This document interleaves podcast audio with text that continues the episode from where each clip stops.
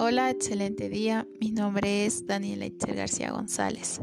Estudio en la Universidad Benito Juárez. Hoy les hablaré sobre por qué es importante conocer y aplicar estrategias para el manejo de las emociones.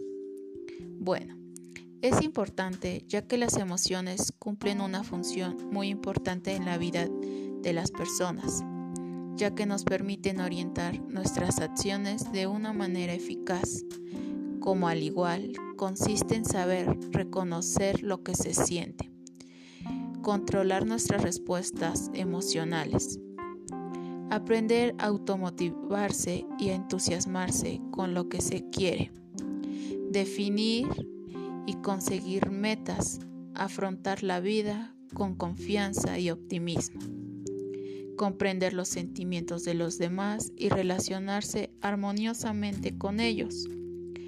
Para ello, utilizaremos las siguientes estrategias para el manejo de nuestras emociones. Tomarnos el tiempo para entender lo que estamos sintiendo. Es decir, si el conflicto no demanda una atención inmediata, procura buscar un lugar donde puedas estar tranquilo. Posteriormente decidirás si es conveniente expresarlo y cómo hacerlo. Otro punto es apropiarte de lo que sientes. Un error muy común que solemos hacer es utilizar el argumento de tú me haces sentir así. Esto normalmente genera discusiones porque niega nuestra responsabilidad personal y es mejor utilizar cuando tú me haces esto, yo me siento. Así, otro punto es, utiliza las palabras adecuadas. Solo tú puedes saber cómo te estás sintiendo. Procura ser preciso en lo que comunicas.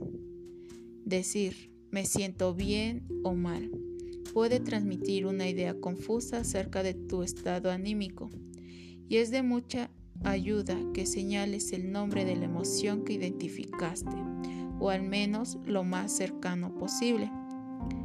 Otro punto es analice el contexto.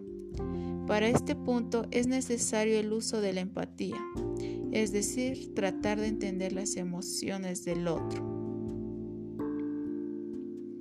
Si necesitas transmitir algo que crees que tendrá un fuerte impacto emotivo en la otra persona, definitivamente no lo hagas en momentos y lugares inoportunos, como cuando esté al volante o esté a punto de irse a un compromiso.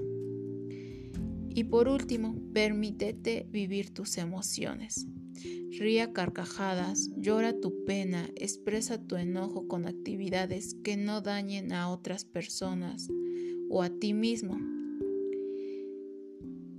Y bueno, terminamos con esta reflexión. Cuando no podamos cambiar la situación a la que nos enfrentamos, el reto consiste en cambiarnos a nosotros mismos.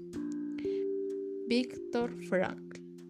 Y bueno, esto sería todo y gracias.